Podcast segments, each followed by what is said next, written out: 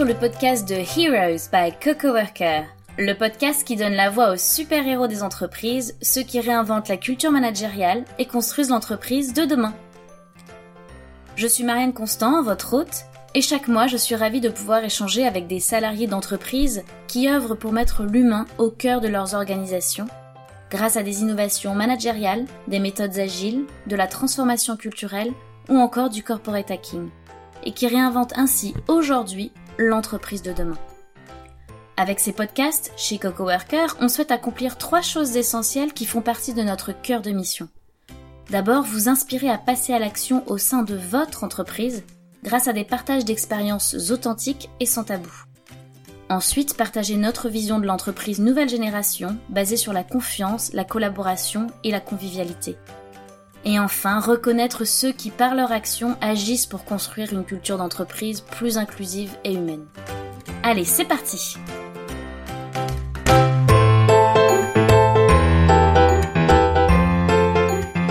Bonjour à tous! Aujourd'hui j'ai la chance de pouvoir interviewer notre Heroes du jour, Guillaume Calfati, qui s'occupe de l'innovation digitale pour un grand groupe avec pour mission d'apporter au métier de la R&D et la direction industrielle des opportunités d'accélération via le digital, grâce à des nouvelles expériences digitales, de la transformation des usages et coaching digital du membre du COMEX. Cela fait plus de 17 ans que Guillaume travaille dans ce grand groupe et a toujours été passionné par le digital et l'innovation. Mais à quoi cela ressemble chez un constructeur automobile? On a hâte qu'il nous en dise plus. Bienvenue Guillaume, comment ça va aujourd'hui? Bonjour, merci de me recevoir. Bah, ça va très bien. J'ai hâte de, de parler et, et, vous dire tout ce que, tout ce que j'ai pu vivre pendant, pendant ces 17 années. Peux-tu te présenter brièvement, toi, ton parcours, ta carrière? J'ai passé, euh, moi j'ai passé ma vie sous le soleil euh, à 22 000 km d'ici, donc en Nouvelle-Calédonie avant d'arriver en France pour faire mes études, etc. Et puis euh, je me suis spécialisé dans tout ce qui était microélectronique, je faisais des puces, voilà, à la base. Et puis euh, après 3-4 ans euh, et aller dans, dans, dans, certaines sociétés, je suis allé, je suis rentré dans ce grand groupe. Et puis là, j'y ai trouvé un terrain de jeu magnifique, fantastique, où on avait tous les métiers du monde et tout à tout à faire. Et t'as commencé par quoi alors? Alors j'ai commencé par le calcul, donc euh, le, centre de calcul, c'était euh, tout ce qui est euh, les ordinateurs, les gros mainframes, etc. Et mon objectif quand je suis arrivé là-dedans, c'était de, de, tout transformer, donc de remplacer tous ces gros serveurs par plein de petits serveurs. Donc ça m'a pris ça m'a pris quelques années, mais maintenant c'est le cas. Donc et après ces quelques années, t'as occupé d'autres postes? Après, je suis devenu euh, architecte. Euh, je suis monté en fait euh, au, fur et à mesure. J'étais de moins en moins près du, du, technique, de moins en moins expert au final. et j'ai ouvert un laboratoire d'innovation. J'ai j'ai créé des, des entités à gauche à droite dont je ne m'occupe plus maintenant. Mais voilà, j'ai fait ce qu'on appelle souvent de de l'acupuncture, euh, voilà, dans, dans la société. Essayer d'ouvrir des nouvelles choses. Et du coup, tous ces postes-là que tu as pris au fur et à mesure, c'est des choses que j'imagine que tu n'avais pas forcément prévues en amont, mais que tu as créé toi-même ou qui t'ont des, ou ce sont des opportunités auxquelles tu as répondu? C'est un poste fait sur mesure. Je crois que j'ai eu la chance d'avoir justement euh, un manager qui m'a qui m'a toujours fait confiance on a toujours eu du mal à définir ce que je faisais dans la société. Mais, euh, mais voilà, il savait qu'il pouvait y avoir du retour, que j'étais là pour changer les choses et pour les changer en, mieux. Donc, euh, grande liberté. Tu peux nous dire la raison pour laquelle tu te lèves le matin? Rencontrer des gens. Je crois que c'est euh, c'est rencontrer des gens. Je suis très curieux de de, découvrir et d'apprendre tout ce qu'il y a autour de moi, et surtout dans des endroits où j'ai pas l'habitude d'aller. J'aime l'inconnu, ça ne fait pas peur. Donc euh, je peux aller me perdre à, gauche, à droite. Euh, alors c'est c'est pas très confortable, hein. mais j'ai souvent euh, des retours qui sont juste voilà, c'est ça, ça, ça t'ouvre des champs de possibles qui sont donc si j'entends bien, tu vas te nourrir en fait euh, vers des univers que tu connais pas forcément et qui vont t'apprendre certaines choses. Mais de ce que je comprends dans tous les postes que tu as eu, tu as un goût, un goût certain pour l'innovation et pour transformer les choses, pour les améliorer en tout cas. Pour les améliorer, voilà. Alors je dis souvent que je suis, euh, j'ai la chance d'être un, très grand paresseux. Et euh, la, force des paresseux, c'est que ils aiment pas refaire tout le temps la même chose, donc j'automatise beaucoup de choses. Je, fais en sorte que chaque jour soit un nouveau jour et, euh, et, euh, les choses un peu récurrentes euh, disparaissent. Même si forcément il y en a toujours, mais les limiter. Et aujourd'hui, tu es responsable de l'innovation digitale. Ça veut dire quoi? Alors c'est surtout sur les nouvelles expériences digitales. C'est comment euh, comment transformer le monde actuel, les business units actuels avec le digital. Mais comment y apporter euh, la valeur, comment euh, rassurer les gens, comment créer la confiance avec euh, le digital, comment être plus efficace, se sentir armé grâce au digital. Donc c'est le pas le voir comme une menace, mais le voir comme un... Une opportunité, une vraie opportunité. Et comment tu fais pour que les gens ressentent ça justement, toi? Alors euh, je vais, je les rencontre déjà. Je fais beaucoup de, donc je fais du coaching euh, pour euh, pour des membres du Comex, mais aussi pour des entrepreneurs. Enfin, j'essaye en tout cas d'accompagner et de transformer ces personnes-là pour qu'ils se sentent à l'aise avec le, digital, que ce soit pas un gros mot.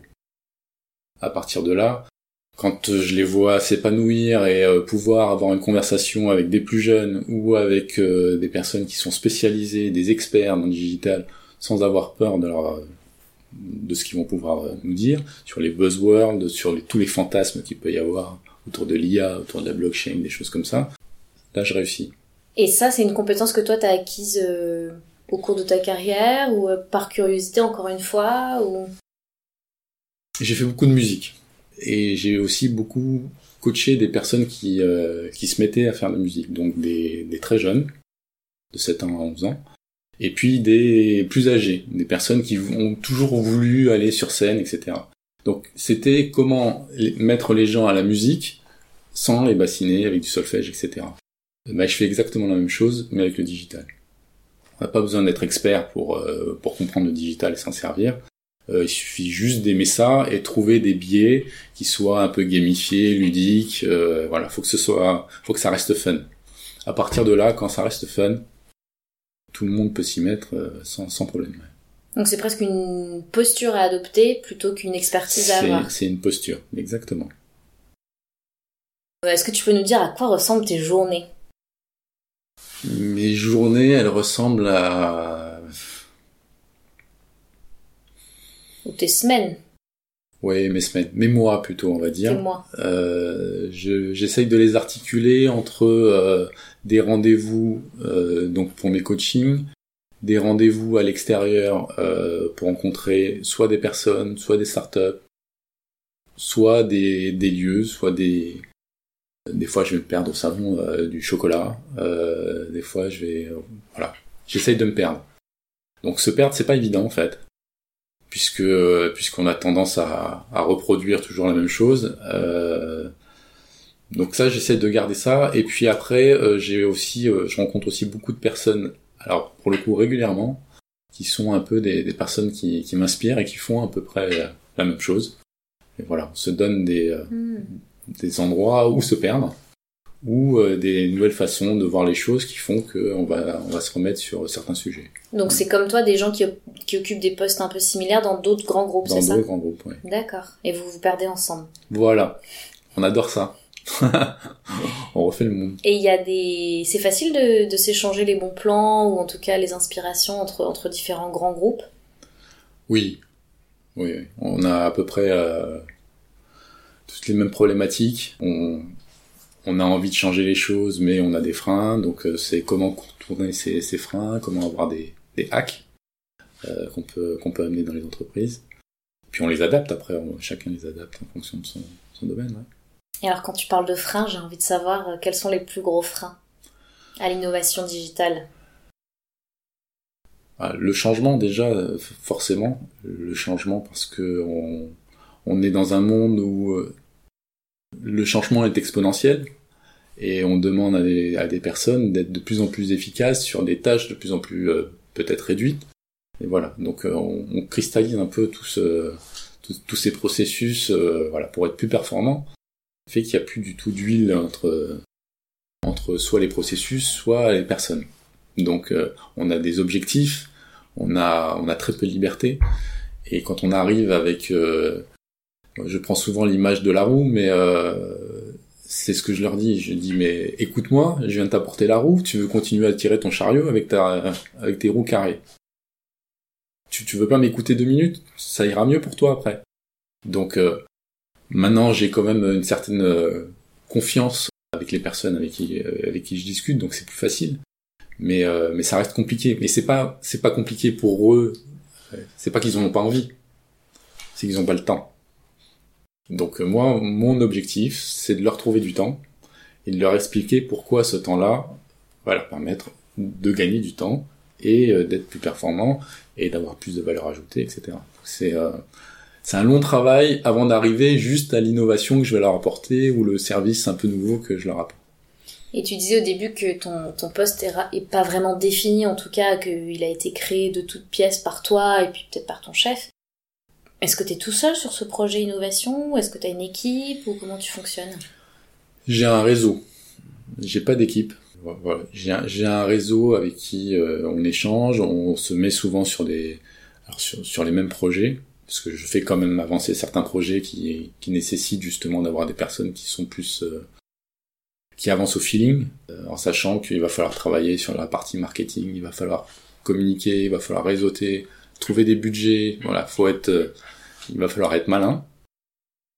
Et ces personnes-là, on se, voilà, on se retrouve souvent sur les, sur des sujets, euh, voilà, en fonction de nos, nos, affinités du moment. Donc tu utilises ce réseau pour euh, développer tes idées et, euh, ou en tout cas les tester et voir comment les innovations que tu, dont tu t'inspires à l'extérieur hmm. peuvent nourrir l'entreprise à l'intérieur. Ouais.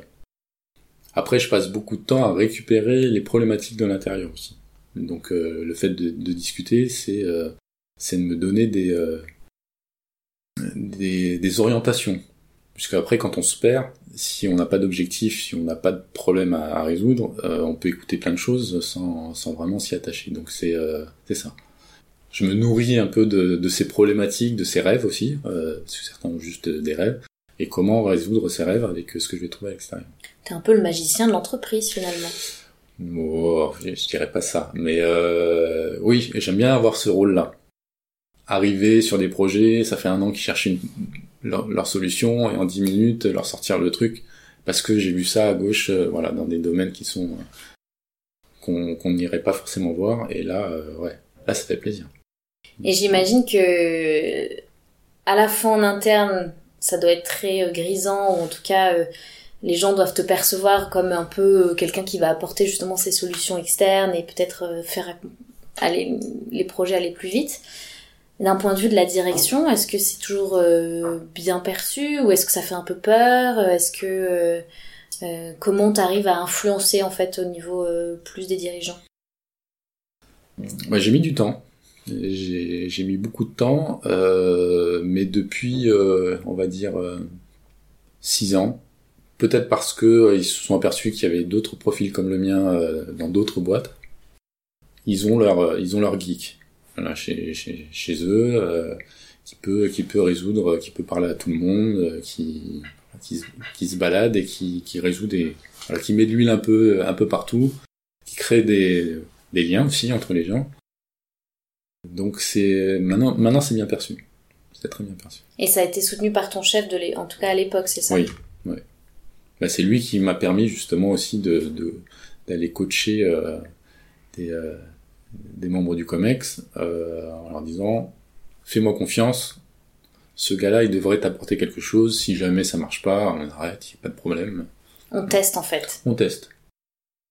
On teste et effectivement si ça marche pas on arrête, si ça marche on continue. Voilà.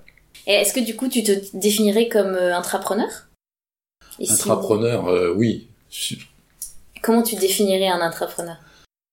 Alors un intrapreneur c'est... Euh une personne, c'est, ce sont des porteurs d'idées euh, qui osent aller dans des domaines qui ne sont pas les leurs.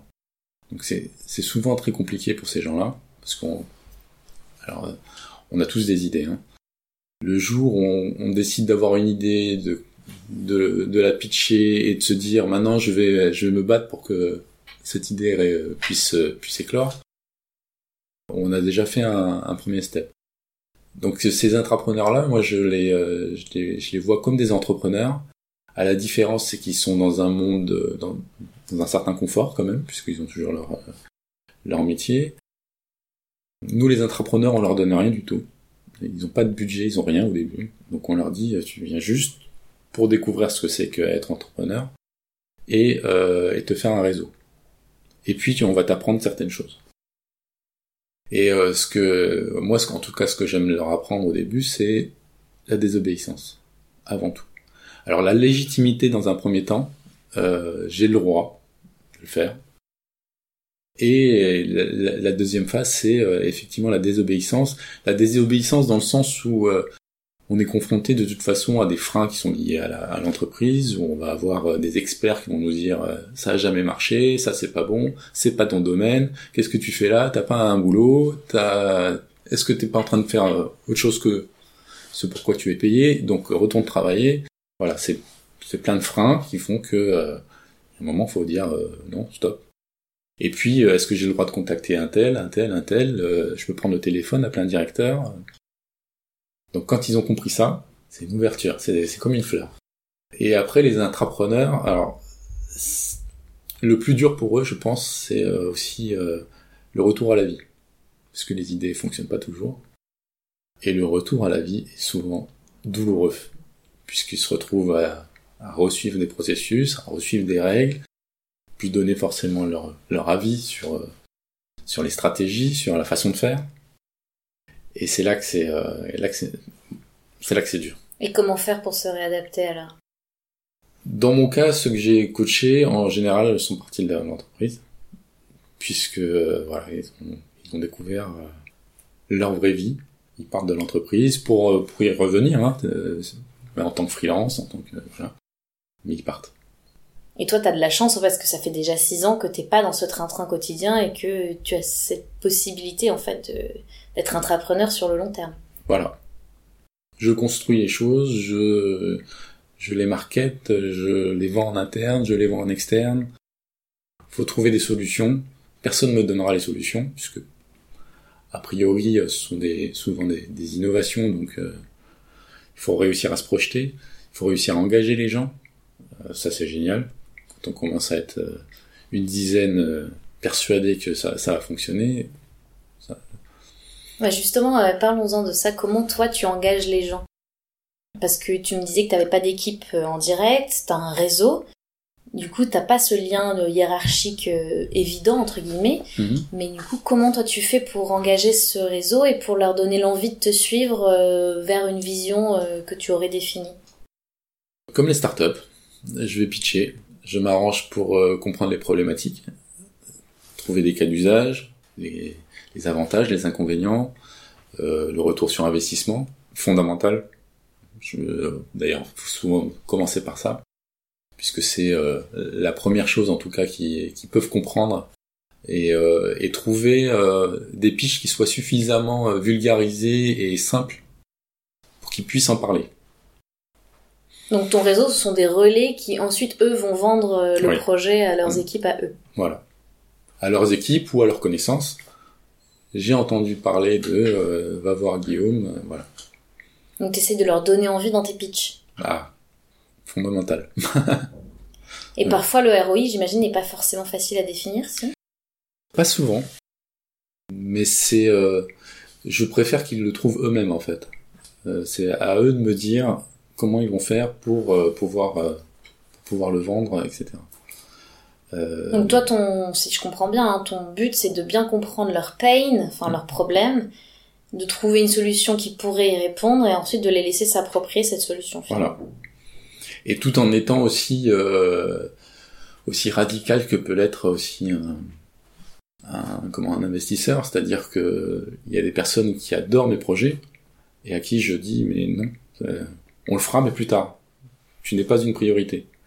Puisque si je veux réussir à transformer en tout cas ces innovations, il faut que je trouve des du win euh, avec un, retour sur investissement important. Parce que c'est ça qui va me permettre de faire mon marketing et de pouvoir ensuite engager euh, des projets dont je ne vais pas m'occuper. Donc euh, là, on rentre dans c'est ton réseau qui va s'en occuper. Oui. D'accord. Mm. Et donc, tu, j'imagine que tu appliques cette règle du test and learn ou test and fail et euh... tout le temps. Ouais. Tout le temps. C'est euh, et récupérer de la data, récupérer du feedback, parler d'un projet magnifique, euh, mais avec des témoignages, ça change tout. Donc. Euh... Et est-ce que tu peux nous raconter, peut-être pour que ce soit un tout petit peu plus concret, euh, si tu as plusieurs projets en ce moment, nous en raconter un ou, même tous, mais euh, sur lesquels tu travailles de manière un peu plus concrète. Ou les thématiques peut-être. Je peux vous parler d'un des projets, puisque c'est un projet finalement qui, paraît assez simple, c'est comment avoir de l'expertise à la demande. Donc euh, ça, ça, a été un, pain. Euh, J'ai besoin d'avoir un expert qui puisse me conseiller, et là tout de suite maintenant, il va me résoudre ça en, en 15 secondes, au lieu de passer deux heures à essayer de trouver la solution. Comment je fais? À partir de là, on est parti sur euh, bah, la visioconférence. Finalement, c'est aussi simple que ça. Je me mets en visioconférence, et puis il y a des experts qui vont se mettre sur cette visio et qui vont pouvoir m'aider. De ce projet-là, on est, euh, on est parti sur ce qu'on appelle des lunettes connectées, donc des lunettes qu'on met, où euh, les personnes vont entendre ce que j'entends, voir ce que je vois, j'ai les mains libres, et je vais pouvoir euh, réparer une machine, réparer euh, un véhicule, réparer ce que je veux. Ce, projet-là, ça fait euh, un an et demi maintenant qu'on est est dessus. Donc, quand je dis on est, c'est avec ce réseau de ce réseau de potes, parce que c'est qu'un réseau de potes au final. Et on a trouvé des cas d'usage un peu partout dans l'entreprise. Et maintenant, alors, on l'a vendu, on l'a marketé, Aujourd'hui, on nous appelle pour nous dire comment ça se fait que moi j'ai pas mes lunettes, alors que le projet est en train de, de partir. Donc, euh, on l'a peut-être un peu survendu, mais euh, mais c'est ça, c'est euh, faire en sorte que les gens attendent ça d'une de façon frénétique. Pour que quand ça arrive, ce soit un, un taux d'acquisition. C'est que ça devienne une évidence.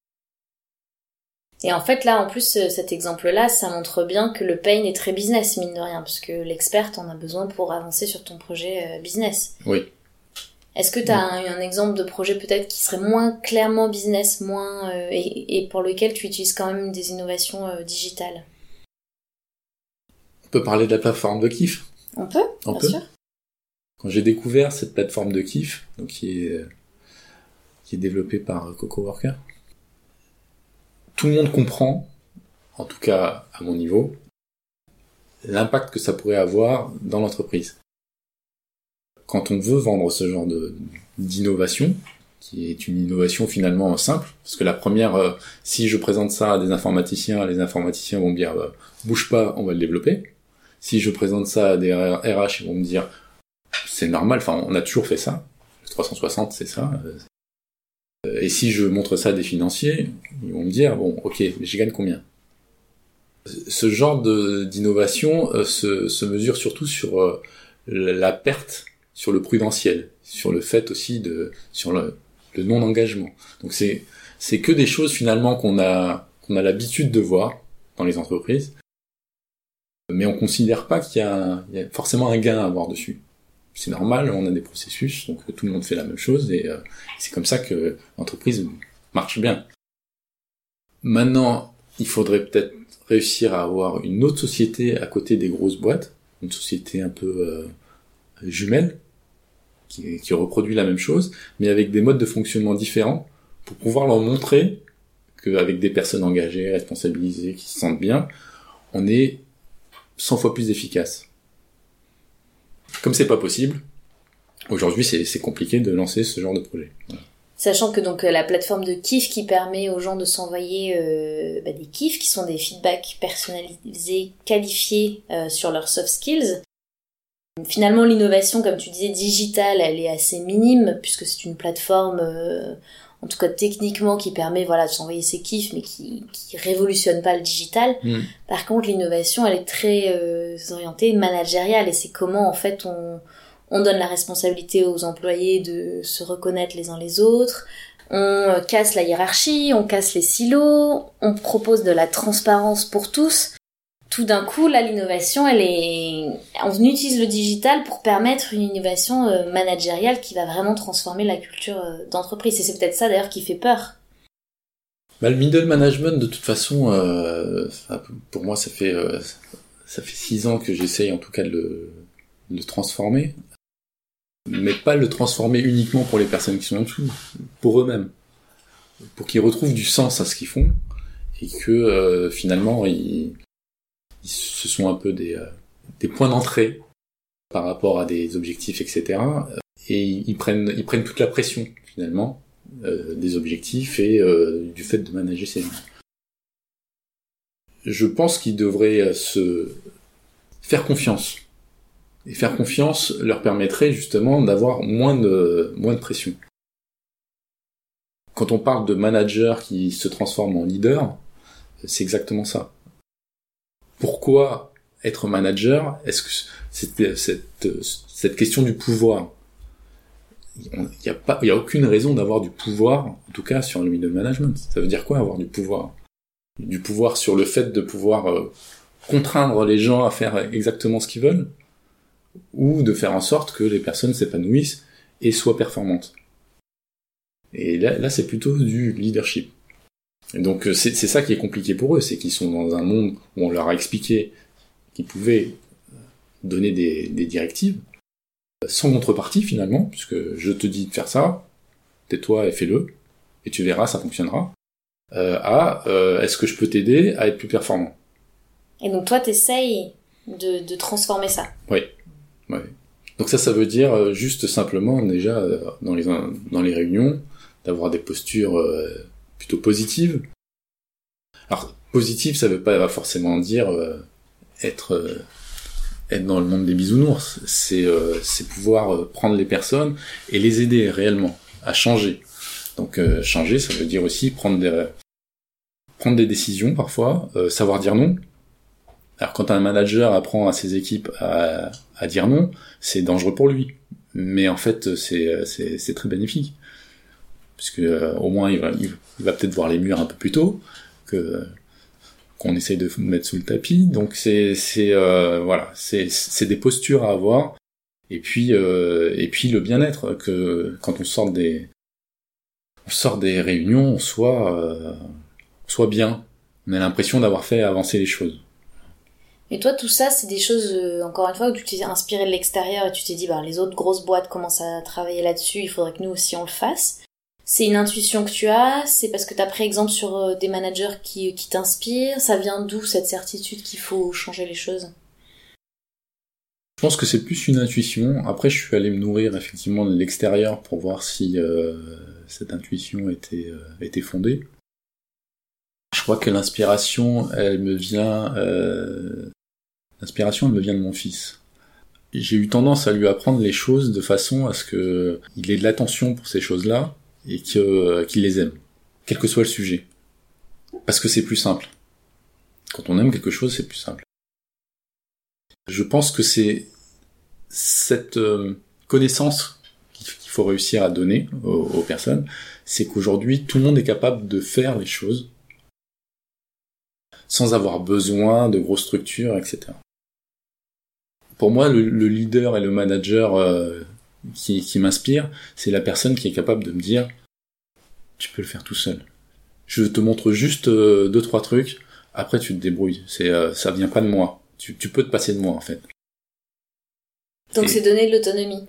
C'est donner de l'autonomie, ouais, clairement. Grâce au digital. Donc pouvoir apprendre des choses, euh, tu apprends ce que tu veux aujourd'hui sur Internet, c'est c'est quand même c'est grandiose. On peut, on, on apprend ce qu'on veut. Et, au moment 24 heures sur 24, on peut aller sur n'importe quel type de sujet, on peut se perdre, on peut, euh, voilà. Ça, c'est génial. Il faut juste le savoir et il faut le montrer. Donc apprendre à apprendre, comme disait Jacques Attali, euh, apprendre à apprendre à apprendre. Donc ça, c'est, euh, la deuxième phase. Cette autonomie que l'on donne, cette promesse d'autonomie, elle est valable pour tous ou est-ce que tu penses qu'il y a d'autres types de populations qui sont peut-être plutôt effrayées par ce genre de... si c'est trop autonome justement ça, effraie, puisque euh, du coup on se, se retrouve moins protégé si on est capable de faire les choses par nous-mêmes. Ça veut dire aussi euh, prendre des décisions. Prendre des décisions, c'est pas quelque chose qu'on euh, qu'on aime faire forcément, parce qu'il y a toujours un risque de se tromper. Donc certains préfèrent que ce soit justement un manager qui se trompe à leur place. Sauf si on a une culture d'entreprise qui permet l'erreur. Qui permet l'erreur et qui forme. Alors permettre l'erreur, c'est, euh, je pense que on n'y est pas. On n'y est pas. Personne n'est préparé à ça en fait. Je crois que le seul qui, le soit euh, presque vraiment, c'est, euh, Xavier Niel, puisque en, créant Station F, il s'est dit, voilà, sur les 1000 startups, j'en veux qu'une qui réussisse. Donc ça veut dire que les 999 autres, bon, allez-y. Et après, il y en a certains qui pourraient peut-être te critiquer, enfin pas te critiquer, mais critiquer euh, ce degré de trop autonomie et se disant mais qui va faire le vrai boulot à la fin de la journée quoi? C'est ça. Si tout le monde commence à innover et tout le monde a commencé à faire son truc de sa manière, c'est peut-être euh, ça, ça peut faire peur, mais en plus ça peut être un risque pour l'entreprise aussi. Mais l'innovation, c'est pas forcément quelque chose de, de complètement disruptif. C'est c'est souvent des petites choses. D'ailleurs, euh, j'ai monté des groupes comme ça en interne où euh, les personnes réfléchissent juste à leur innovation, c'est euh, comment euh, résoudre ces problèmes chronophages que j'ai toute la journée, qui ne concernent que moi, mais personne ne va s'en occuper parce que ça ne concerne que moi. Donc est-ce qu'on me donne le temps de juste de résoudre ce truc-là une fois pour toutes et après je vais avoir le temps de faire d'autres choses quoi. Oui, c'est pas forcément euh, transformer toute l'entreprise euh, dans toutes ses façons de faire, mais c'est faire des améliorations en continu sur la manière dont on travaille, etc. Voilà. Et d'avoir aussi le, le regard, le regard en disant ce que je fais là, est-ce que c'est nécessaire? Est-ce que c'est historique et on m'a refilé le bébé comme ça? On marche sur la tête, mais c'est pas grave. Tout le monde, euh, c'est de prendre la décision et de se dire à un moment non, c'est bon, on arrête. Ça va me prendre deux semaines, les gars. Vous me laissez deux semaines et euh, vous verrez, on aura, on gagnera au final. Et toi, dans les, les, observations que tu fais euh, en regardant donc à l'extérieur, à ton avis, dans 10 ans, on en sera où niveau entreprise? L'entreprise de l'entreprise de demain? Hmm. L'entreprise de demain, je pense que on restera dans des grands groupes composés de freelance. Donc on, aura forcément euh, l'impact que peut avoir un grand groupe, la pérennité, euh, rassurer les investisseurs sur le fait d'être un grand groupe. Ça, il faut le garder. Après, à l'intérieur du grand groupe, euh, je pense qu'il faut il faut avoir des freelances, presque des même des, des intermittents du spectacle, c'est-à-dire des des personnes qui vont qui vont passer six mois à faire et six mois à se former. En fait, je pense que l'entreprise de demain va nous permettre de, si elle, est performante, à chaque collaborateur de pouvoir quitter la boîte quand elle le décide et parce qu'elle sera attractive à l'extérieur. Je te veux, viens chez moi. Mais euh, aujourd'hui, je reste dans cette boîte parce que euh, elle me permet ça. Donc euh, finalement, de que les personnes aujourd'hui ont la trouille d'être virées en fait. Et souvent, ce sont des personnes qui ont des bacs plus 5, qui peuvent aller voir ailleurs, qui peuvent changer de pays, qui peuvent faire énormément de choses, mais euh, elles sont euh, elles sont paralysées. Elles sont paralysées par le si je si j'ai plus de travail, je sais plus rien faire. Donc dans l'entreprise de demain, il y a de l'autonomie, il y a de la flexibilité et il y a presque de la fluidité même. On se met sur des euh, sur les projets qui, qui nous inspirent et qui peuvent être dans plusieurs grands groupes ou plusieurs. Euh, voilà. Ça me dit bien, moi, ça. C'est beaucoup de mobilité et, euh, et, du confort quand même, et le, aussi la perspective de pouvoir euh, changer les choses à grande échelle. Parce que quand on est dans un grand groupe, on peut trouver euh, ces, ces, petits hacks qui transforment 300, 400 000 personnes. ça, c'est génial. Tu parles de confort aussi Oui. Confort dans le sens de sécurité confort dans voilà dans, dans sécurité et puis euh, et le le confort te permet aussi l'oisiveté. C'est-à-dire que tu peux pas être performant tout le temps. C'est pas possible. Donc il faut te t'autoriser à rester dans un peut-être passer une semaine où euh, bah tu vas pas être très productif. Tu vas juste euh, relâcher et euh, pour euh, pour te regonfler et la semaine d'après repartir de, de plus belle mais il faut pouvoir respirer. Toi, tu fais comment pour respirer? Comment je fais pour respirer? Euh... bah, Je fais de la musique, donc euh, je, fais, je fais souvent de la musique. Tu joues quoi en instrument? Je fais beaucoup de piano, de la guitare, de la batterie, de la basse.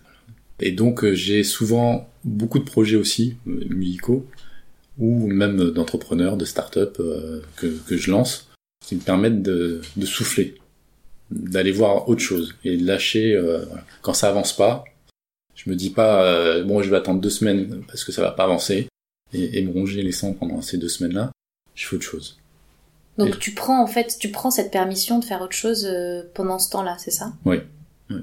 Parce que parce que dans tout ce que tu fais, tu fais beaucoup de choses. On pourrait se dire mais il a quatre vies, euh, Guillaume en fait. Euh, ou alors euh, comment il ou alors il dort pas. je dors très peu, mais je fais beaucoup de choses. Oui. Et tu t'organises en fait pour pouvoir faire toutes ces choses qui te nourrissent en fait. Alors je suis pas très organisé justement. Ah. Parce que je travaille beaucoup à, à l'instinct et euh, et jusqu'à aujourd'hui j'ai toujours eu beaucoup de chance. Alors, on appelle ça de la synchronicité, on appelle ça comme on veut, mais euh, il m'arrive souvent d'avoir euh, les réponses à des problématiques parce que euh, mais peut-être une journée, peut-être une heure juste avant, on m'a parlé de la solution. Et ça m'arrive très souvent. Donc finalement, euh, je me, euh, voilà, c'est, on peut pas programmer ça. Euh, je pourrais pas écrire un processus pour expliquer aux gens comment faire pour, euh, ça arrive, euh, ça arrive comme ça. Alors tu peux pas expliquer un processus, mais est-ce que tu pourrais donner des conseils, Mhm. des, ouais, des conseils pratiques à ceux qui euh, aimeraient en fait euh, pro- proposer des innovations en interne ou en tout cas commencer à insuffler un peu de changement, mais qui savent pas pas trop par euh, par où commencer. La première chose, c'est le réseau. Le réseau, le réseau, le réseau. C'est déjà d'activer son réseau pour aller dire aux autres, euh, en ce moment, j'ai envie de faire ça. Donc prévenir un peu tout le monde que euh, j'ai euh, j'ai envie de changer, j'ai envie de, de découvrir. Sortir. Sortir, c'est fondamental. Euh, le nombre de personnes qui, après 2-3 ans, à qui je dit mais juste sors, va te perdre dans un salon, euh, ouais, mais les salons, bah, d'ailleurs, j'ai pas le temps, euh, puis ce salon-là, qu'est-ce que ça va apporter Sors, tu verras bien, il n'y a pas de réponse, donc donc juste ce premier pas de sortir et, de le faire assez régulièrement, un peu comme euh, quand on monte une start-up, euh, on se donne souvent cet objectif de, de, de pitcher au moins deux personnes par jour, deux, deux nouvelles personnes par jour. C'est difficile parce que finalement on fait son, son petit réseau euh, tout autour et puis au bout de- d'une semaine, euh, bon, ça y est, j'ai fait le tour. Ah bah non, il y a plein de personnes. Donc il va falloir aller voir les gens et leur parler. La rencontre hasardeuse, c'est c'est aussi fondamental. ouais. Donc allez voir les gens. Donc travailler finalement ces, ces soft skills et ces, ces qualités de relations interpersonnelles. Oui. Et ne pas douter qu'on puisse être intéressant pour les autres. Bon, alors on n'est plus du tout dans le confort, évidemment, mais euh, on a toujours quelque chose à apprendre, à apprendre de l'autre. Et puis si c'est pas si c'est pas lui, il va peut-être en parler à quelqu'un d'autre en disant euh, tiens j'ai rencontré machin, il a une idée mais super nulle, il veut faire ça. Euh, ça ça m'est arrivé. Et le gars il fait ah non génial, c'est qui? Voilà. Donc euh, en parler c'est euh, Se faire connaître, quoi. Faire connaître son idée. et- se faire connaître. Est-ce que tu pourrais nous dire de quoi tu es le plus fier? Est-ce qu'il y a un, un événement particulier ou un projet que tu as mené ou, ou une fleur que tu as vue éclore au cours de ta carrière? Quand j'ai commencé à, créer ma newsletter, ça s'appelait les Vendredis du Geek. Je crois que ça a été. euh, Donc j'étais euh, à l'époque, j'étais expert, euh, j'étais spécialiste euh, déport d'affichage, donc quelqu'un de très expert et vu comme un expert, donc à qui on peut parler mais on comprend pas tout ce qui tout ce qu'il nous raconte. Et j'ai décidé de faire une newsletter où voilà, je parlais des innovations qu'il y avait à l'extérieur, mais toujours avec un ton très décalé et je mettais un point d'honneur sur la dixième, sur le dixième poste que je, que je mettais dans la newsletter, c'était quelque chose de, de marrant. De marrant ou insolite. Quand j'ai commencé ça, on m'a, on m'a dit, mais c'est, c'est, t'as que ça à faire. Ça marchera pas parce que des innovations comme ça, t'en trouveras pas tous les jours. Et euh, de toute façon, euh, voilà, à part, à part notre service, à part les deux trois personnes, euh, ça, ça va pas intéresser grand monde. Au bout de six mois, j'en étais à 3000 personnes. Donc il se passait finalement le mot euh, en disant euh, ah ben voilà j'ai vu cette newsletter. Ils rigolaient entre eux, ils s'étonnaient entre eux, et euh, ça a fait le tour de, l'entreprise. Et ce que j'adorais, c'est quand les personnes venaient me voir ou quand je montrais le laboratoire d'innovation, je montrais des choses, il suffisait que je dise mon surnom, mon alias, donc geek, pour que les gens se transforment devant moi, alors que ce soit des grands patrons, que ce soit euh, les infirmières, des... ils avaient le sourire, ah geek, et ça c'était une vraie fierté, et euh, ils étaient contents, et ils attendaient le, alors en plus euh, c'était les vendredis du geek, j'avais bien mis le vendredi pour pouvoir le sortir quand je voulais, parce que ça sortait jamais le vendredi, ça sortait, voilà, j'étais dans la désobéissance totale par rapport au, au marketing que j'en faisais. Et c'était euh, c'était génial, c'était génial. Et tu l'as arrêté? Je l'ai arrêté parce que euh, parce que ça me prenait beaucoup de temps sur euh, voilà, sur 10 news que je récupérais, je devais en voir 300 400 par par semaine pour trouver vraiment les pépites. Après, j'ai appris à d'autres personnes à créer des newsletters parce qu'ils disaient ouais, c'est génial, mais je peux le faire moi aussi. Bien sûr, donc je leur donnais des templates, je leur expliquais le ton à avoir peut-être.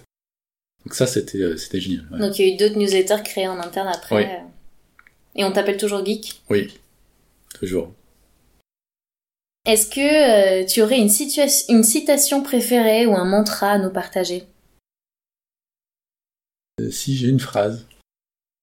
Je crois qu'on a toujours tort d'essayer d'avoir raison devant des gens qui ont toutes les bonnes raisons de croire qu'ils n'ont pas tort. Est-ce que tu peux nous la refaire? Je crois qu'on a toujours tort d'essayer d'avoir raison devant des gens qui ont toutes les bonnes raisons de croire qu'ils n'ont pas tort. Et c'est de qui? C'est de Davos. Euh, c'est exactement ça. Euh, quand, les personnes sont, euh, sont fermées finalement au message que tu peux leur apporter, c'est pas la peine. C'est peut-être pas le bon moment, c'est peut-être pas... Voilà, c'est... Et il y a d'autres choses à, conquérir au final. Donc euh, c'est un peu ce, côté relâchement. Euh, c'est pas grave. Ouais, on n'aura pas toujours tout le monde avec nous. Voilà, exactement. Et on sera pas aimé toujours de tout le monde. Et, euh, et tout ce qu'on peut faire de toute façon sera critiqué dans, le, dans tous les sens du terme. Donc c'est faut lâcher. C'est pas grave. On verra bien. Et pour finir, est-ce que tu aurais une idée de heroes qui t'inspire, que l'on pourrait interviewer éventuellement par la suite? Oh là là, j'en ai plein. Au moins un ou une. J'en ai plein. Je crois que euh, Florence Axel, euh, c'est une personne que j'ai rencontrée euh, par hasard, forcément, à un salon du marketing, et qui maintenant fait, fait du freelance et va transformer un peu les entreprises à gauche à droite. Donc entre 3 et 9 mois, elle va, elle, elle les aide à la transformation digitale et qui est euh, voilà qui, je pense qu'elle est déjà dans le dans le dans le travail du futur dans le métier du futur c'est de pouvoir arriver de pouvoir inspirer les gens de pouvoir avoir un réseau qui fait que de toute façon euh, quand elle arrête un travail elle se retrouve forcément avec euh, un autre travail parce que par la recommandation si tu l'invites tu, comprendras elle est super positive elle est souriante elle quelqu'un avec qui on a envie de travailler. Euh, on apprend énormément de choses. oui, Florence. Ça donne envie. on la contactera. Merci. Eh ben écoute, un immense merci à toi, Geek, pour ton temps, pour ton authenticité et pour nous avoir partagé ton expérience sur l'entrepreneuriat, sur l'innovation digitale, ta vision de l'entreprise de demain et des transformations culturelles en cours et à venir. On te souhaite le meilleur pour la suite et à tous nos auditeurs, je vous dis à bientôt pour un nouveau portrait de Heroes by Coco Worker, ces super-héros qui changent l'entreprise de l'intérieur et remettent l'humain au cœur des préoccupations managériales. À bientôt, au revoir. Si ce podcast vous a plu, n'hésitez pas à lui donner une note sur iTunes ou SoundCloud, à mettre des commentaires et surtout à le partager à vos amis et votre réseau. Et si vous avez des idées de heroes inspirants à interviewer, vous pouvez me contacter à marianne at cocoworker.com. Aussi, rejoignez la communauté de CocoWorker sur les réseaux sociaux ou inscrivez-vous à notre newsletter pour recevoir du kiff dans votre boîte mail deux fois par mois. Allez, à bientôt!